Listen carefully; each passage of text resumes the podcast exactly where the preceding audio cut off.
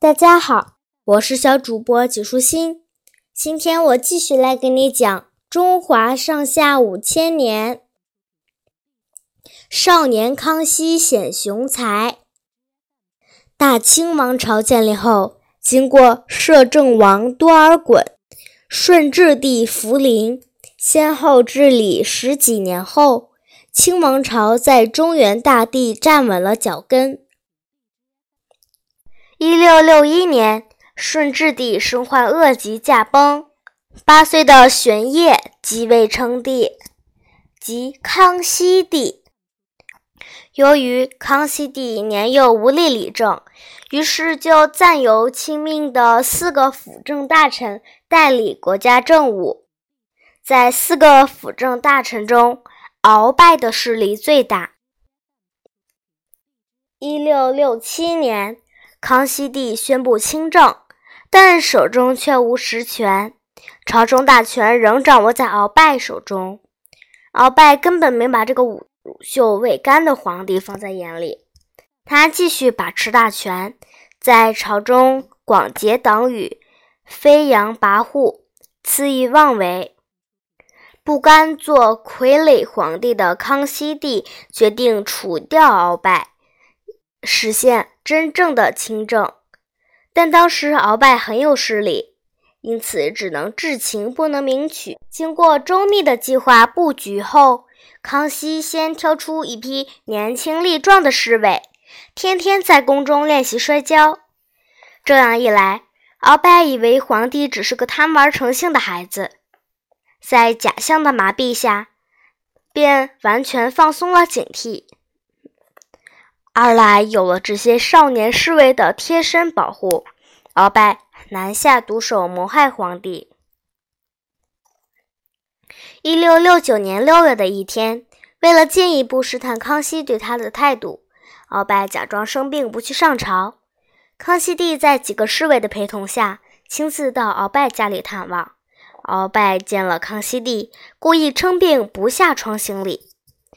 康熙帝对鳌拜的无礼毫不介意，他异常镇定地走到鳌拜床前坐了下来，关切地询问他的病情。这时，侍卫在鳌拜的床席下发现了一把刀，鳌拜害怕有犯上之嫌，顿时变得语无伦次起来。可康熙帝却若无其事地笑了笑，说：“我们满人的习惯就是刀不离身。”床下放把刀有什么大惊小怪的呢？听了这番话，鳌拜才定下心来。后来，鳌拜的野心越来越大，康熙帝于是决定先发制人，开始计划擒拿鳌拜，并做了周密的部署。几天后，一切准备就绪，康熙帝便召鳌拜入宫。鳌拜像往常一样。昂首阔步，独自一人进宫。可他刚一进门，康熙帝便拍案而起，怒斥鳌拜结党营私、陷害贤能、试图弑君等罪行。鳌拜见平时那么柔顺的康熙帝如此呵斥他，哪里肯依？他暴跳如雷，大声回击康熙帝。只听康熙帝一声令下。事先埋伏好的少年侍卫一拥而上，把鳌拜结结实实地捆了起来。鳌拜这才意识到康熙帝是真的要决意除掉自己，顿时吓得魂不附体，连忙跪地求饶。康熙帝随即召集重臣，当众审判鳌拜。群臣见鳌拜已被擒拿，没了后顾之忧，于是纷纷弹劾鳌拜。罗列出鳌拜三十条罪状，最终康熙帝判鳌拜终身监禁，财产充公，把他的心腹党羽尽数处死。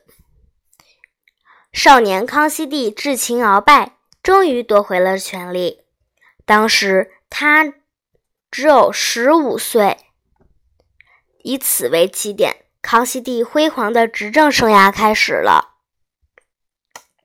康熙掌握实权后，第一件事就是平定三藩。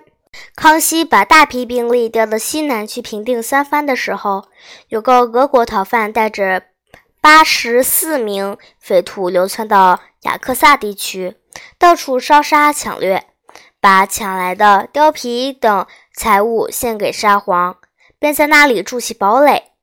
沙皇不但赦免了逃犯的罪，还任命他当了雅克萨长官。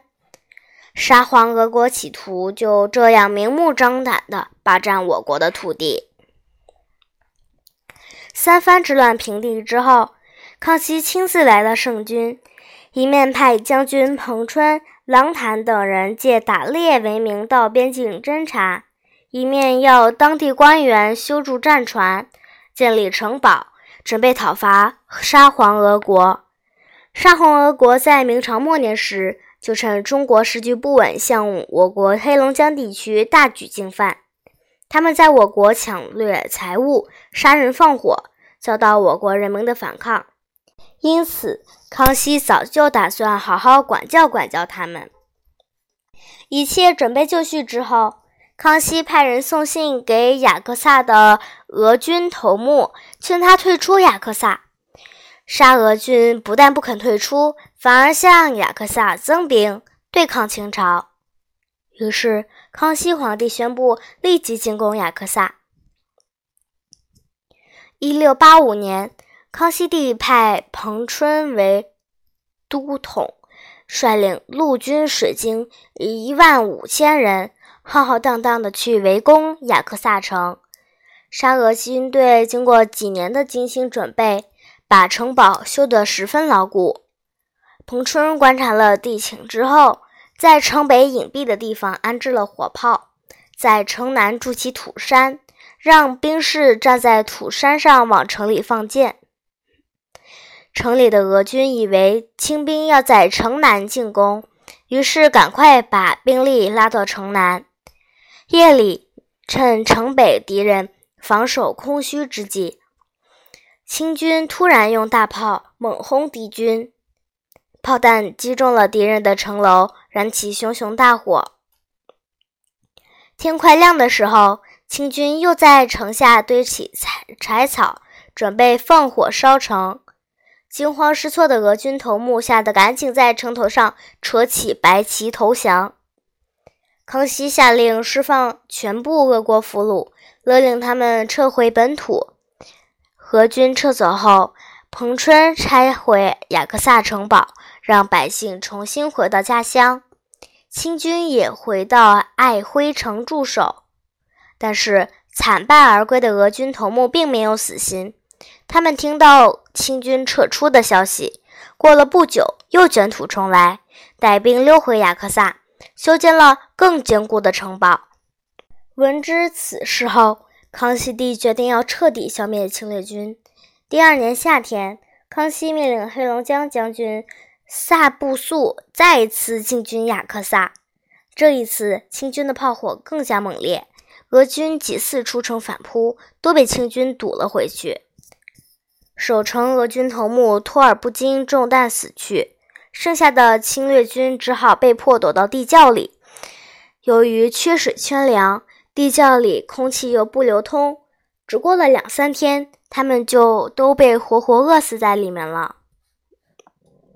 见形势危急，沙俄政府恐持续下去会战火蔓延到沙俄本土，于是慌忙派使者赶到北京，要求谈判。康熙帝才下令停止攻城。一六八九年。中俄双方在尼布楚进行和谈，并签订了《尼布楚条约》。条约中划分了两国的边界，确定了黑龙江和乌苏里江流域，包括库页岛在内的广大地区都属于清朝政府。